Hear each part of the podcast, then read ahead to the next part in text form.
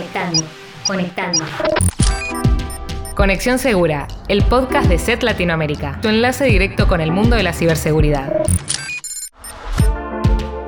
Bienvenidas y bienvenidos a un nuevo episodio de Conexión Segura, el podcast de SET Latinoamérica y tu acceso directo con la ciberseguridad. Les saluda Santiago Chiari y me acompañan los señores Juan Arán y Cristian Ali Bravo. ¿Cómo están hoy muchachos? Hola Santi, muy contento de estar acá y con ganas de compartir algunos datos bien interesantes sobre seguridad en dispositivos móviles. Hola Juan, hola Santi, ¿cómo están? Bueno, por mi parte les voy a contar cómo a partir de una oferta laboral se pueden ganar 600 millones de dólares. Y por mi parte voy a estar compartiendo algunas estadísticas de seguridad sobre videojugadores que recopilamos con una encuesta que realizamos en julio de este año. Pero comencemos por el tema que nos presentó Juan, la seguridad en los dispositivos móviles. Para más información sobre el episodio de hoy, visita nuestro sitio web, eset.com barra También puedes visitar nuestro blog sobre ciberseguridad, willivsecurity.com barra la es. Conexión Segura, el podcast de SET Latinoamérica y tu enlace directo con el mundo de la ciberseguridad. Hoy me gustaría compartir tres datos y algunas reflexiones que pueden ayudarnos a entender el panorama de la seguridad eh, alrededor de los dispositivos móviles.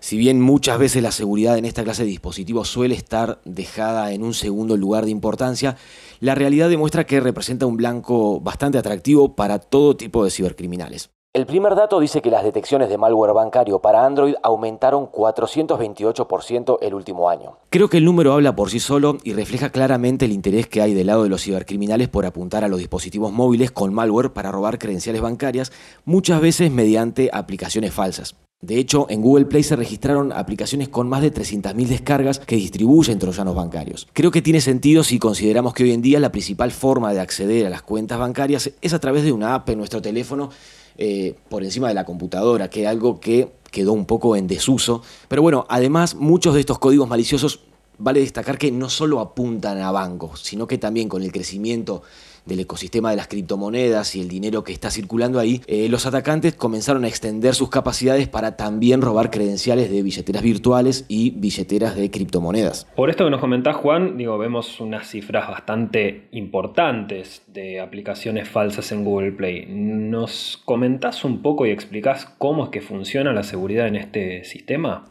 Em, sí, la verdad es que es bien importante señalar lo que ocurre en Google Play, porque eh, si bien siempre se recomienda descargar aplicaciones eh, de los repositorios oficiales, como es la App Store o Google Play, la realidad también muestra que los cibercriminales siempre logran distribuir malware bancario, spyware y otro tipo de códigos maliciosos a través de distintos tipos de aplicaciones que logran pasar los filtros de seguridad de Google, como pueden ser editores de fotos, lectores de códigos QR, escáneres de PDF, en fin, de todo tipo de aplicaciones.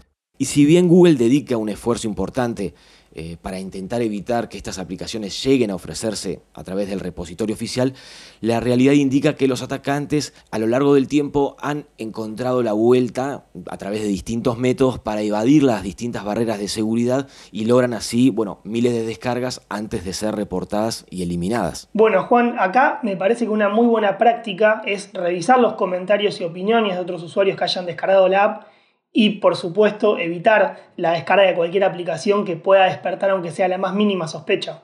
Es totalmente cierto lo que dice Chris, eh, aunque hay que prestar atención porque existen varias apps que tienen opiniones y comentarios de bots con el objetivo de hacerle creer a las demás personas que se tratan de aplicaciones genuinas. Así que bueno, hay que redoblar un poco los esfuerzos. El segundo dato que traigo es que de acuerdo a un estudio publicado este año por la compañía de seguro Hiscox, en el 26% de los ciberataques a organizaciones, el acceso inicial se dio a través de dispositivos móviles corporativos y en el 23% de los casos a través del teléfono personal de un colaborador. Estos datos creo que nos ayudan a entender el impacto que puede tener para una organización descuidar la seguridad de los dispositivos móviles, sin duda. Y confirma cómo son utilizados por los atacantes como puerta de entrada para acceder a los sistemas de una organización. El hecho de que en muchos casos hayan sido dispositivos móviles personales los que permitieron poner un pie adentro de la red de la organización, creo que refuerza la idea de que en estos tiempos de teletrabajo y trabajo híbrido, la seguridad de una organización no se limita solamente a la infraestructura controlada por el equipo de TI y que esto es algo que los atacantes tienen bastante presente. Por último, comentar que estos datos surgen de un estudio elaborado por una compañía de seguros que opera en Europa y Estados Unidos que consultaron a más de 6.000 empresas, de las cuales el 43% aseguró que sufrió al menos un ciberataque. Digo al menos porque muchas manifestaron que en el transcurso de un año sufrieron más de un ciberataque. Y el tercer y último dato que traigo para compartir es que solo el 13% de las empresas en América Latina implementa soluciones de seguridad para dispositivos móviles. Este dato surge del ESET Security Report 2022, un informe que salió recientemente, y creo que si lo ponemos junto al dato anterior nos ayudan a tomar un poco dimensión del riesgo al que se están exponiendo las empresas puntualmente en América Latina. Creo que el hecho de que el 87% de las organizaciones que no esté implementando soluciones de seguridad para móviles, en un escenario que como vimos muestra la cantidad de veces que se utilizaron para entrar a la red de una organización, deberían generar cierta preocupación, pero eh, también refleja que la percepción que se tiene sobre la importancia de proteger estos dispositivos móviles no es acorde a la realidad ni a la visión de los cibercriminales. Qué lindo sería, ¿no? Ganar más de 600 millones de dólares por una oferta de trabajo que te llega por LinkedIn. Bueno, eso pasó realmente, pero quizás no de la manera que uno se imagina. A ver, en marzo de este año nos enterábamos que en ese momento del ataque más importante al ecosistema cripto. ¿Quién fue la víctima? El sidechain Ronin, que para quien no la conoce es una red de blockchain independiente compatible con Ethereum que es utilizado puntualmente por el popular videojuego Axie Infinity. Esta red fue creada especialmente para este videojuego que es del tipo Play to Earn. Y este juego recompensa a los jugadores con criptoactivos ya que pueden comprar, vender y le permite obviamente a los participantes ganar dinero. Para entender un poco eh, la dimensión del mundo Axie Infinity, les voy a compartir algunos datos o cifras que van a permitir dimensionarlo. En noviembre del año pasado contaba con 2.7 millones de usuarios activos diarios y 214 eh, millones de dólares de volumen de operaciones semanales para sus NFT en el juego. O sea, creo que eso sirve para dimensionar lo que es Axie Infinity. Claramente, estas cifras llamaron la atención de los ciberatacantes y el 23 de marzo ejecutaron el ataque a Ronin, embolsando más de 600 millones de dólares en distintos tipos de criptomonedas. El detalle es 173.600 en Ethereum y 25.5 millones en la moneda estable USDC. Casi un mes después de este ataque, puntualmente el 27 de abril, Sky Mavis, que es el estudio vietnamita que creó Axie Infinity y también Ronin, sacó un comunicado en el cual nos contó algunos detalles de lo ocurrido el equipo, puntualmente un empleado, fue comprometido y que los atacantes utilizaron ese acceso para penetrar la infraestructura y lograr acceder a los nodos de validación. Chris, ¿nos explicas bien de qué se tratan esos nodos de validación? Concretamente, Santi, los nodos son los que se utilizan para validar depósitos y retiros. Es decir, que los fondos solo pueden salir si cinco de los nueve validadores lo aprueban. Lo que los atacantes lograron fue comprometer más de la mitad de estos nodos de validación, por lo cual no tuvieron inconvenientes en firmar transacciones, validarlas y obviamente extraer el dinero, que como decíamos antes era mayor a los 600 millones de dólares en distintos tipos de criptomonedas. También en abril, el FBI publicó un comunicado en el que aseguraba que el grupo Lazarus era el responsable del ataque a Ronin. Este grupo norcoreano tiene mucha experiencia distribuyendo malware en falsas ofertas de trabajo, tanto para Windows como para Mac OS. Y Chris, esa era toda la información que había hasta ahora, pero eh, en los últimos meses se conocieron más detalles de, lo que ocurrió, ¿no? Tal cual, Juan, sí. En julio se conocieron eh, nuevos detalles y puntualmente cómo fue que Lazarus logró comprometer el equipo de uno de los empleados de Sky Mavis y, por supuesto, de esa manera acceder a la red. Eh, The Block, que tuvo acceso a fuentes involucradas con lo acontecido, publicó un informe donde la verdad que nos entregó datos muy muy interesantes. Por ejemplo, que el ingeniero cuyo equipo fue comprometido, en un principio fue contactado a través de LinkedIn. A ver, sí, por, por LinkedIn, escucharon bien. Donde supuestos representantes de una compañía lo invitaban a postularse a una oferta de trabajo. Lo llamativo de, de esta propuesta es que la víctima pasó varias etapas de entrevista y tal como puede suceder en cualquier proceso de selección normal para cualquier compañía. Creo que esto nos sirve de muestra para ver el profesionalismo con el que se desempeñan los cibercriminales en, este, en este contexto.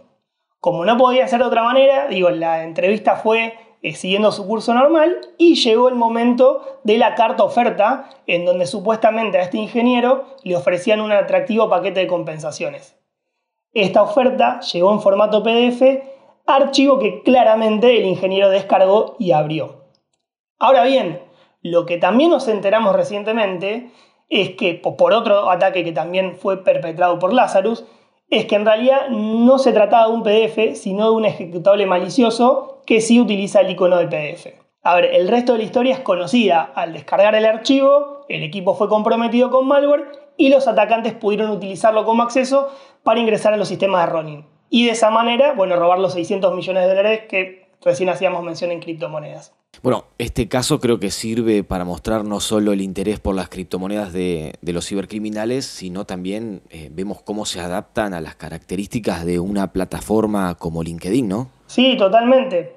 Tal vez existe una falsa sensación de seguridad y al adoptar un tono acorde a esta red social permite realizar todo este tipo de fraudes y en particular ataques sofisticados dirigidos a empresas. A ver, tal es así que la empresa SkyMavis reveló que sus empleados están constantemente bajo ataques de phishing dirigidos a través de distintas plataformas. Es decir, era algo sobre lo que estaban alertados y de todas formas este ingeniero fue víctima del engaño con una oferta laboral que, como decíamos al principio, ascendió a la suma de más de 600 millones de dólares, pero para los cibercriminales. Bueno, en mi sección les traigo algunas estadísticas interesantes sobre los videojugadores y la ciberseguridad. Para darles un poco de contexto, les cuento que todos los meses en nuestro blog Somos ESET llevamos adelante una encuesta dirigida a gamers en las que les preguntamos sobre diferentes temáticas. Y en el mes de julio les consultamos sobre los hábitos de seguridad y debo decirles que hay algunas cifras que me llamaron la atención y que vengo a compartirles. Lo primero que hay que decir es que hay signos alentadores, pero también hay algunas cuestiones que en lo personal me preocupan un poco en base a lo que nos han respondido casi 1150 videojugadores de toda la región. Pero vamos a ver los más destacados. De acuerdo a las respuestas que recibimos, podemos decir que un 73% de los gamers usa un antivirus en su PC o laptop. Este es un número bastante positivo porque además podría suceder que las personas que respondieron esta encuesta o no cuenten con una PC o se dediquen a jugar en su móvil o en una consola hogareña como puede ser una Nintendo Switch, una PlayStation o una Xbox. Pero también hay que decir que nos encontramos con que casi un 18% afirma no utilizar un antivirus. Esto es, ni en su PC ni en su dispositivo móvil. A lo que se le suma también que un 35% de los encuestados afirmó proteger tanto su PC como su dispositivo móvil. Y otro dato complementario es que el 45% afirma que alguna vez desactivó el antivirus para jugar alguna partida, lo cual nos obliga a poner un poco en perspectiva ese 73% que vimos antes y es muy importante destacar que desactivar una solución de seguridad es como no tener una instalada. Obviamente entendemos que hay muchos y muchas gamers que se preocupan por el rendimiento de su equipo y de hecho el 40% de los encuestados dijo que la seguridad es importante siempre y cuando no interfiera con la experiencia de juego. Bueno, Santi, ahí, haciendo hincapié en lo importante que es estar protegido, Digo, una buena manera es contar con una solución que consuma pocos recursos y que tenga un modo gamer. Ustedes ya se imaginan cuál recomendamos nosotros, pero sí también queremos remarcar que es importante contar con alguna sea cual fuera. Este panorama lo completamos con el dato de que la mitad de los videojugadores nos comentó que considera que jugar no es una actividad riesgosa y sin embargo uno de cada tres afirmó que recibió un intento de engaño a través de una plataforma de videojuegos. De nuevo, remarquemos la importancia de contar con una solución de seguridad y no desactivarla al momento de jugar, porque además suele ser un momento en el que mentalmente nos concentramos en otra cosa y podemos no estar tan alertas a los riesgos que se nos presentan. Y para terminar, hablemos un poquito de un tema clave en lo que tiene que ver con el mundo del gaming, que son las descargas no oficiales. Casi la totalidad de las personas que contestaron la encuesta, un 93%, considera que realizar descargas de repositorios no oficiales es una actividad peligrosa. Pero más allá de esta conciencia que vemos, advertimos que el 26%, o sea, uno cada cuatro, afirmó que alguna vez descargó contenidos de gaming desde ese tipo de fuentes. Y esto se complementa, lamentablemente, con el dato de que uno de cada tres sufrió una infección a raíz de este tipo de descargas. Históricamente, Santi, el mundo del gaming ha estado ligado a cracks, mod o cheats, y esos archivos suelen ser muy aprovechados por los cibercriminales para propagar sus creaciones maliciosas. A ver, no es muy diferente a las técnicas de ingeniería social que vemos con otras temáticas, donde se buscan un punto de interés para explotarlos y ya sea lograr infecciones o engañar a los usuarios. Y por último, y para terminar de comprender las motivaciones y hábitos de seguridad que este tipo de usuario tiene, prestemos atención a este dato. El 56% estaría dispuesto a pagar un rescate en caso de que le robaran su cuenta de videojuegos.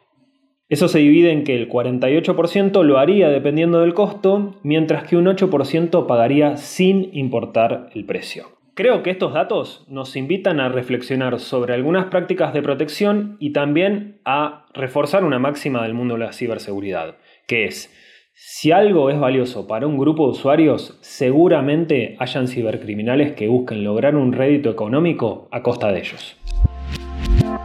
En el cierre de este episodio queremos compartir con ustedes una reflexión que hacíamos fuera del aire mientras preparábamos el episodio y conversábamos un poco sobre las temáticas que les presentamos hoy. Y que tiene que ver con la confianza que a veces se tienen los usuarios, sean experimentados o no. Sí, eh, bueno, personalmente algo que me gustaría eh, detenerme un segundo para comentar, y es, bueno, como decía Santi, una percepción mía, es que independientemente de si la computadora es más segura que el smartphone o viceversa, o qué actividad realizamos en la computadora y cuál es desde el teléfono, lo cierto es que pasamos más tiempo con el teléfono que antes y realizamos muchas actividades que antes hacíamos en la computadora. Esto es, es así. Y además pienso que en los mecanismos que utilizan los atacantes para acceder a información sensible, y en particular en el phishing, a través del teléfono no solo accedemos a nuestro correo electrónico y podemos abrir enlaces maliciosos, sino que también esos enlaces pueden llegar a través de aplicaciones, eh, no sé, en redes sociales, a través de WhatsApp, Telegram o incluso a través de un SMS. Con lo cual creo que la exposición actualmente es mayor. Sí, Juan, en la misma línea que vos comentás, digo, LinkedIn, por ejemplo, es una red social que por su naturaleza tiene un tono mucho más profesional y quizás puede dar la percepción de ser más segura o que no sea del interés de los cibercriminales. Y eso realmente no es así.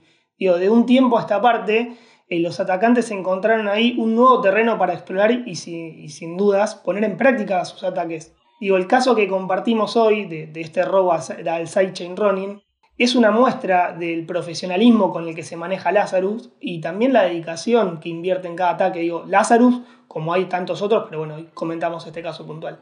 Digo, tal es el nivel de, profesionalismo y de detalle que logran que hasta una persona preparada técnicamente como es un ingeniero, fue víctima de este engaño y que sirvió de puerta de entrada para que los atacantes puedan efectivizar el golpe. Sí, y algo que comentás, Chris, que veo también muy presente en la sección que me tocó presentar, es que, por un lado, los videojuegos pueden ser una vía infección, claramente, y también que las y los gamers suelen percibirse como personas expertas en tecnología. Entonces, este factor mezclado con que se trata de, de realizar una actividad lúdica puede llevar una falsa sensación de seguridad e inclusive una subestimación de los riesgos que lamentablemente pueden poner en riesgo la información y las cuentas de este tipo de usuarios. Sí, totalmente, Santi. Como decimos siempre, lo ideal es que se cuente con tecnologías de protección, sea cual sea el tipo de dispositivo que se está utilizando o el tipo de uso que se le esté dando. Esto, por supuesto, sumado a la concientización sobre los riesgos seguramente hará que se pueda hacer un uso seguro de la tecnología para poder aprovecharla al máximo. Antes de despedirnos, bueno, quería invitar a todos y todas a seguirnos en Instagram, Facebook y Twitter. Nos pueden encontrar como ESETLA y también en LinkedIn como ESET Latinoamérica. Una vez más, les agradecemos por haber llegado hasta aquí y no se olviden de suscribirse al podcast para saber cuándo se publican nuevos episodios y visiten Willip Security para conocer las últimas novedades del mundo de la ciberseguridad. Hasta la próxima. Thank you.